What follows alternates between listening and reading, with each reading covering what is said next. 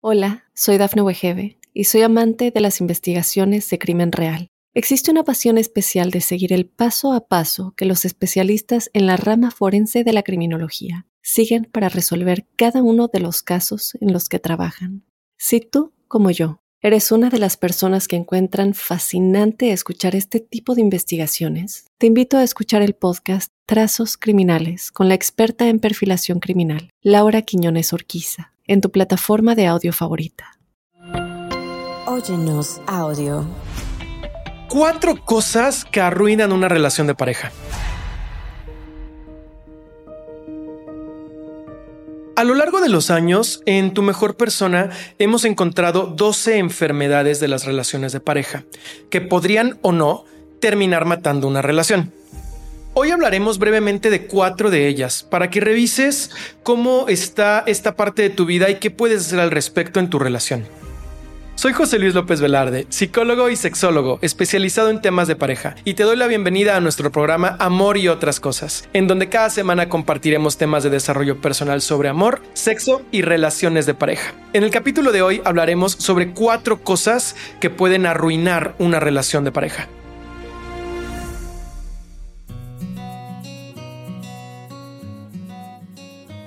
Las enfermedades son de la relación, no son enfermedades de las personas. Lo que se enferma es la relación. Porque si tú te pones a pensar en las últimas cinco parejas que has tenido, los conflictos de las parejas son diferentes. Tal vez si hay algún factor en común, porque tú eres la misma persona y buscas personas parecidas. O sea, esta historia de que crees que todos los hombres son infieles porque todos los hombres que escoges son infieles, o tú crees que todas las mujeres eh, se enojan muchísimo porque escoges mujeres que viven enojadas. O sea, sí, eso sí se repite. Y también es cierto que cada persona tiene cosas especiales. Y es un proceso químico, casi mágico. Cuando tú estás, tú podrías estar con alguien y no tener nada de celos, no sentir absolutamente nada. Y de repente, cinco años después, diez años después, estás con otra persona y por algún motivo te conviertes en alguien sumamente celoso.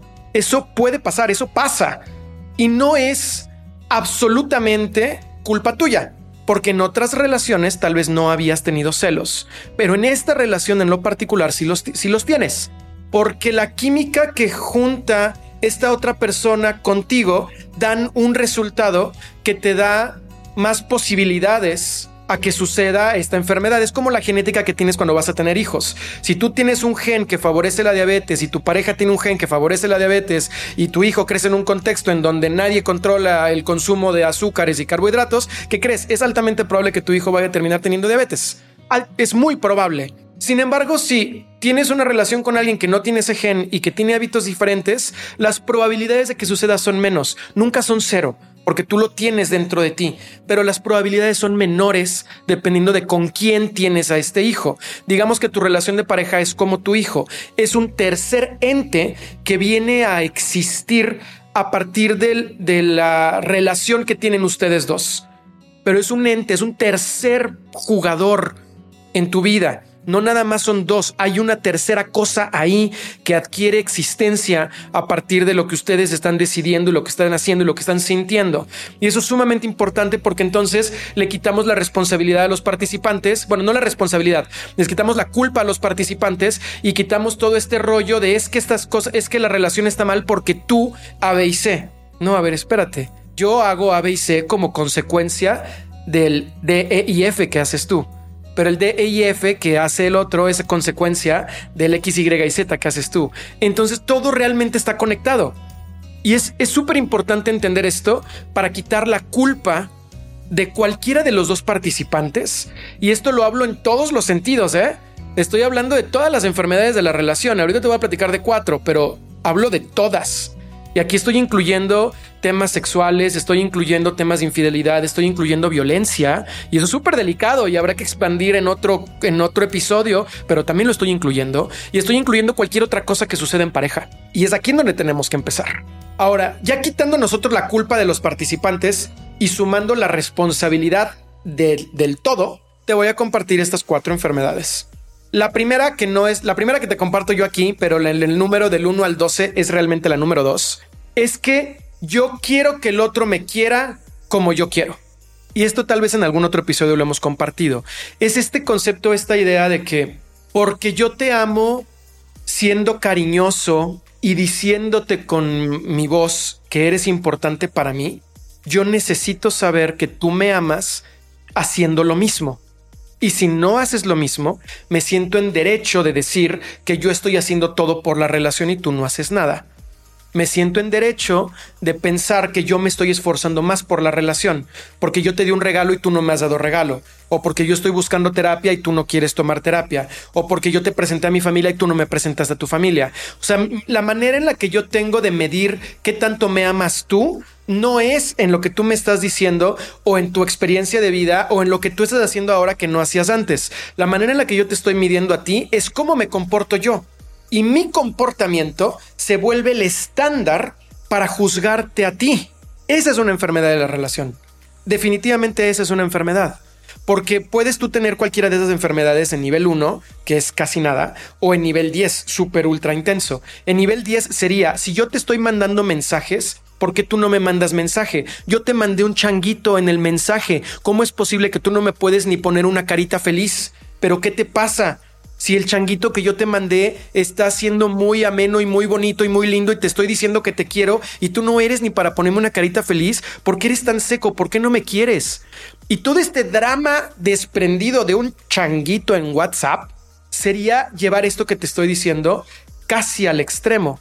Pensar en que voy a terminar mi relación de pareja contigo porque tú no estás haciendo eso que yo sí estoy haciendo, es esta enfermedad llevada al máximo. ¿Qué tanto te suena esta enfermedad de las relaciones de pareja?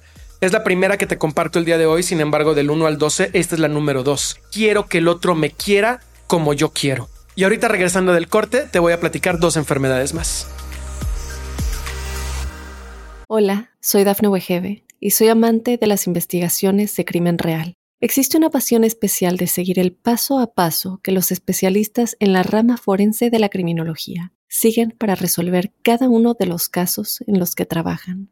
Si tú, como yo, eres una de las personas que encuentran fascinante escuchar este tipo de investigaciones, te invito a escuchar el podcast Trazos Criminales con la experta en perfilación criminal, Laura Quiñones Orquiza, en tu plataforma de audio favorita. La enfermedad número 2 que te voy a compartir el día de hoy, pero en la lista del 1 al 12 es la número 4, es temas en la vida sexual en pareja, la vida sexual en pareja. Es extremadamente importante, no tienes idea de lo importante que es la vida sexual en pareja. Porque la vida sexual es la única diferencia entre el mejor amigo o la mejor amiga que vas a tener en tu vida y la mejor pareja que vas a tener en tu vida. Porque te da ese espacio en el que tú puedes profundizar íntimamente en las emociones del otro, en el cuerpo del otro, en las ideas del otro. Es una ventana a la intimidad de la otra persona. Te permite un nivel de conexión muy profundo. Cuando no tienes ningún problema en esta enfermedad, es no solamente porque tienes relaciones sexuales con tu pareja de manera recurrente. Y por recurrente no te quiero decir cuántas, porque cada pareja tendrá límites distintos. Hay quien está feliz con una vez a la semana, hay quien está feliz con una vez cada 15 días, hay quien está feliz con dos veces al día. Depende de la edad, depende de las hormonas, depende de un millón de cosas. Pero la línea la tiene que poner la pareja. Aquí el punto es que tengan relaciones sexuales recurrentemente. Ese es uno de los puntos para saber que todo va bien. Otro es que tienen contacto visual mientras tienen las relaciones sexuales. Eso es importantísimo. Que haya contacto visual. Ahora, esto no quiere decir que en todo el momento y en todos los eventos tiene que suceder. Tendrá que suceder en algunos eventos, pero tú tienes que sentir que puedes ver a los ojos a tu pareja y sabes que tu pareja te ama, sabes que tu pareja te quiere. Te das cuenta a través de la mirada que ahí está contigo. Te das cuenta a través del ritmo de la respiración cuando estás cerca de ti que la otra persona está contigo. Si tú terminas las relaciones sexuales que podrían ser diario y te das cuenta que no te acuerdas cuándo fue la última vez que tuvieron un orgasmo juntos viéndose a los ojos, entonces ahí puede haber un temita en las relaciones de pareja. Puede haber algo que esté empezando a avanzar Porque para tú lograr tener ese nivel de intimidad, tienes que haber tenido mucha comunicación previa. Tienes que ser capaz de poder abrirte y ser vulnerable con tu pareja, de poder compartirle a tu pareja tus fantasías sexuales. ¿Cuándo fue la última vez que le compartiste a tu pareja una fantasía sexual? ¿O la última vez que tu pareja te compartió a ti una fantasía sexual? No todas las fantasías se tienen que cumplir, pero ¿cuándo fue la última vez que sí cumplieron una fantasía? Que se metieron juntos a una sex shop y revisaron cuáles son los, los, juguetes que les gustaría utilizar. O nada más la curiosidad de, oye, ¿cómo se usa este juguete? ¿Cuándo fue la última vez que se sentaron a ver un video de pornografía juntos y decir, esto que están haciendo ellos me gustaría hacerlo contigo? A abrirse a la posibilidad de compartir lo que sienten, con ganas de hacerlo o tal vez no hacerlo, pero compartirlo. Todo esto va sumando puntos a que tu relación de pareja física sea positiva. ¿Cuándo fue la última vez que tu pareja te dio un cumplido sobre tu cuerpo y sobre cómo le gusta cuando tienen relaciones sexuales? Aquí podríamos nosotros pensar que si no hay cumplidos es problema de la otra persona porque no expresa lo que sí le gusta, porque siempre hay algo que le gusta, estoy de acuerdo. Y también podríamos pensar que si no hay cumplidos, puede ser, también podría ser, que tú estás desatendiendo o no has puesto suficiente atención en esa parte de tu vida. Puede ser cualquiera de las dos. Pero como siempre lo digo cuando alguien viene a terapia conmigo, ok, pueden ser las dos, vamos a trabajar con la que te toca a ti. Porque no podemos trabajar con la otra. La otra está fuera de nuestro alcance. Vamos a trabajar con la que sí está en nuestro alcance. Y la otra tal vez la, utilizaremos después con comunicación. Ok, sí, eso puede suceder, pero vamos a trabajar con la de nosotros. Y esto me lleva a la siguiente enfermedad, a la enfermedad número 3, que es abandono de ti mismo o abandono del otro. Es la tercera enfermedad que te voy a compartir el día de hoy y en la lista es la enfermedad número 8. Cuando tú tienes algún episodio de, de depresión, por ejemplo, o de mucha ansiedad, la energía que pones en el mundo, en el aquí y el ahora, la empiezas te la empiezas a comer. Te vas hacia adentro. Y esta energía, al no tener hacia dónde moverse, por eso es que te sudan las manos, por eso es que tienes taquicardias, por eso te dan ataques de pánico, por eso no puedes dormir, por eso se vive feo la ansiedad, la angustia y todo esto, porque es energía que tendría que estar afuera en el mundo, que no está afuera en el mundo y está tratando de moverse de alguna manera adentro de ti. Esa energía que le quitaste al mundo se siente en la relación de pareja. Y pasa en muchos escenarios. Te voy a poner un ejemplo que es muy común estás en una relación de pareja hombre-mujer y de repente la mujer tiene un hijo, se embaraza, tiene a su bebé y ahora la gran mayoría de las atenciones que ella tenía con su marido, ahora los tiene con su bebé y ahora está más al pendiente de que el bebé coma, de que el bebé duerma, de que el bebé esté feliz, de que el bebé esté cambiado, de comprarle un juguete, de comprarle unos zapatos, de comprarle un vestidito, de comprarle lo que le tenga que comprar y estar al pendiente de que su estabilidad emocional y que su vida sea hermosa porque es su mamá y lo quiere muchísimo. Y no digo que esté mal, no digo para nada que esté mal.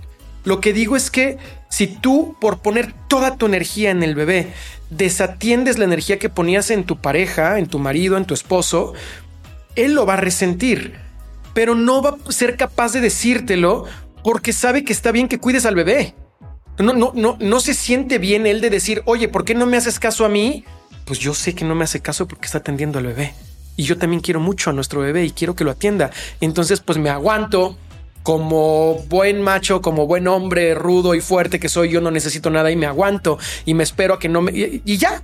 Y se acabaron las atenciones y se acaba... Y, y esos gestos que tú pones afuera y ahora ya no están en él, sino en el bebé, va a empezar a matar y va a empezar a lastimar la relación. Ahora, ¿qué pasa si no nada más le quitas esos gestos a, tu pareja? También te los quitas a ti mismo. Y entonces empiezas a subir de peso, empiezas a dejar de hacer ejercicio, ya no pones atención a la comida. Tiene un año que tuviste a tu bebé y todavía usas al bebé como excusa para haber subido de peso. O sea, ya pasó un año. Pudiste haber hecho muchas cosas, pero encontraste la manera de utilizar justificación para dejar de atender tu cuerpo y dejar de atenderte a ti misma. Ahora estoy utilizando este ejemplo, pero no quiere decir que solamente ocurra para las mujeres. A los hombres también nos ocurre y nos ocurre muchísimo. Nos ocurre muchísimo también, porque nosotros estamos menos educados a comunicar nuestras emociones.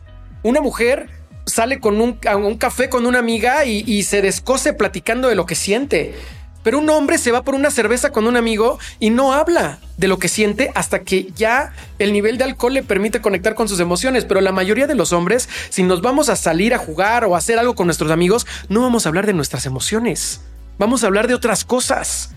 Entonces nuestras emociones se acumulan, dejan de trabajar y nos pasa lo mismo. Nos deprimimos, dejamos de trabajar, somos menos eficientes, estamos de malas, somos más agresivos, subimos de peso. Hay muchas cosas que también nos pasan a nosotros y esto afecta la relación de pareja. Regresando al corte, te voy a platicar la cuarta enfermedad que arruina una relación.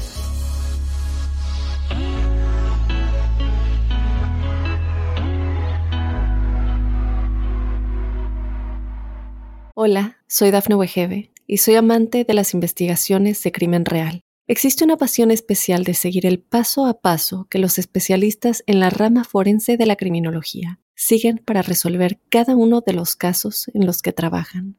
Si tú, como yo, eres una de las personas que encuentran fascinante escuchar este tipo de investigaciones, te invito a escuchar el podcast Trazos Criminales con la experta en perfilación criminal, Laura Quiñones Orquiza en tu plataforma de audio favorita.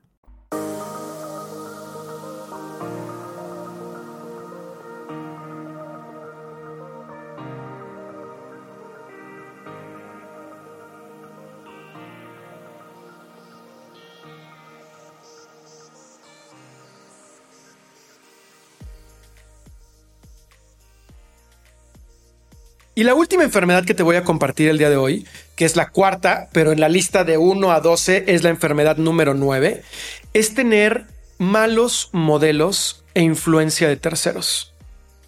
Ahorita yo te platicaba en la enfermedad anterior de cómo hombres y mujeres buscamos el, el confort social de diferentes maneras. Cuando te acercas a personas que no tienen el resultado que tú quisieras tener y compartes lo que te pasa, te van a dar el consejo y el comentario para conseguir lo que no quieres conseguir. No vas a ir a platicarle a tu tía divorciada tus problemas de pareja, porque tu tía divorciada te va a dar consejos para que te divorcies. Porque ella no ha sabido, no supo, y no es, vaya, no digo que el divorcio esté del todo mal, aunque sí creo que fue falta de herramientas, tanto para tomar la decisión de casarte como para tomar la decisión de divorciarte. Te faltaron herramientas al momento de divorciarte te faltaron para salvar la relación o al momento de casarte te faltaron para saber lo que estabas haciendo. Pero es que faltaron herramientas. Tú estás ahorita en una posición en donde tu relación podría salvarse o no. ¿A quién te vas a acercar?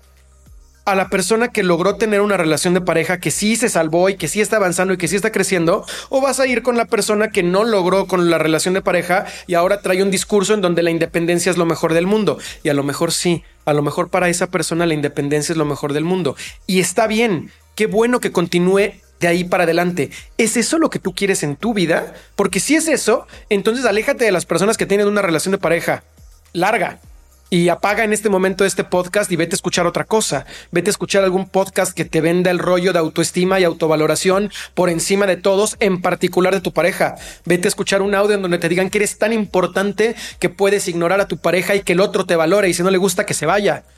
Ese tipo de información te va a dejar sola. Pero si no es el caso, si no es eso lo que estás buscando, entonces tienes que acercarte a modelos, a roles, amistades y familiares que sí tengan lo que tú estás buscando. No tienes idea de lo, importante que es esto que te estoy compartiendo ahorita en un mundo en donde hay tantos influencers, hay tanta información, está TikTok, están los podcasts, está YouTube, está Twitter, hay tanta gente diciendo cosas que tienes que poner mucha atención ¿a quién le haces caso? A veces terminas tu relación de pareja no porque tú quisieras terminar, sino porque todos los que están a tu alrededor te juzgan y ahora tienes que terminar. ¿Qué tal que hubo una, infidelidad? Tú como hombre, tu pareja te fue infiel por el motivo que tú quieras. Te fuiste de viaje mucho tiempo, dejaste de atenderla, no fuiste cariñoso con ella, ya no le pusiste atención, hiciste cosas mal porque claramente es una enfermedad que llevó a la infidelidad, pero te enteras de la infidelidad de tu mujer y ella te pide disculpas y se siente mal y quiere cambiar y quiere mejorar pero por algún motivo alguien se enteró de tus amigos y de tu familia y ya está toda tu familia comiéndosela. Y como culturalmente ahora resulta que es imperdonable una infidelidad, ahora tú quieres perdonarla y quieres recuperar tu relación, pero todo el mundo te dice que está mal. Y todo el mundo te dice que eres un idiota si se te ocurre recuperar esa relación y que qué poco amor propio tienes. O sea, es, absurdo, es absolutamente absurdo y me engancho con estos temas porque yo soy alguien que piensa en, la libertad. Yo creo que cada quien tiene que tomar sus propias decisiones, sea lo que sea. Pero a veces permitimos que los demás nos digan qué es lo mejor. Permitimos que los demás nos digan, oye, una infidelidad, ah, no, esa no se perdona. O tal otro, otro problema, ah, ese sí se perdona.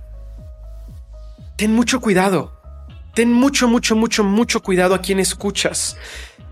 Y yo por eso siempre te digo y te recomiendo que vayas a terapia, porque en teoría Ir a psicoterapia es un espacio seguro, es un espacio controlado, donde no hay juicio, donde tú podrías decir, no la quiero perdonar porque me siento lastimado, o bien podrías decir, quiero encontrar la manera de, perdonarla porque la amo y quiero salvar mi matrimonio.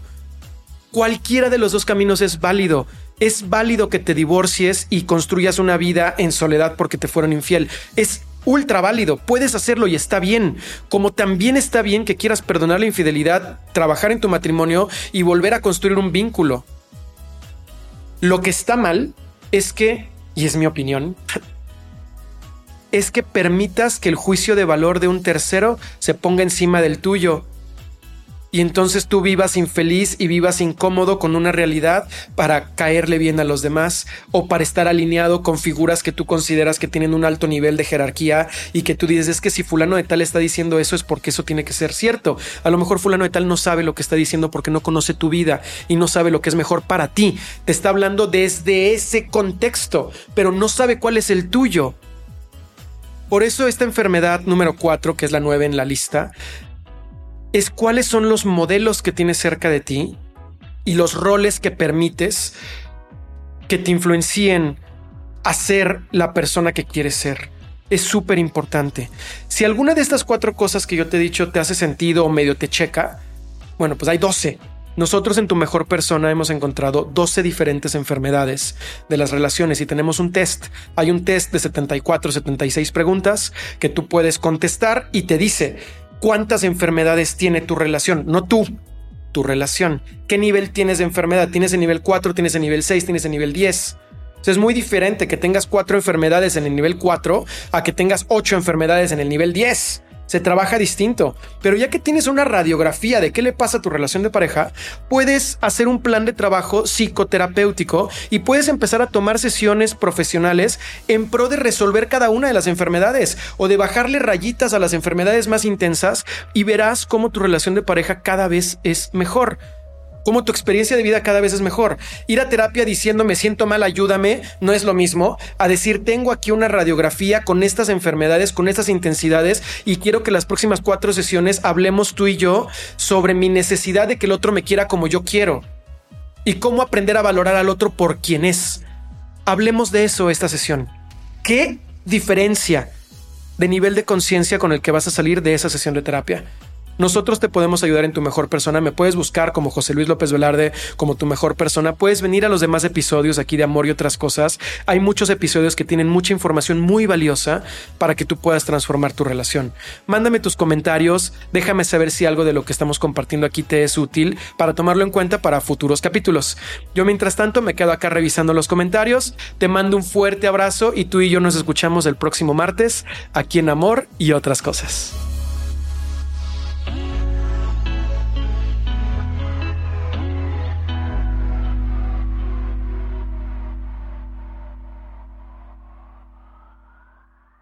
Hola, soy Dafne Wegebe y soy amante de las investigaciones de crimen real. Existe una pasión especial de seguir el paso a paso que los especialistas en la rama forense de la criminología siguen para resolver cada uno de los casos en los que trabajan.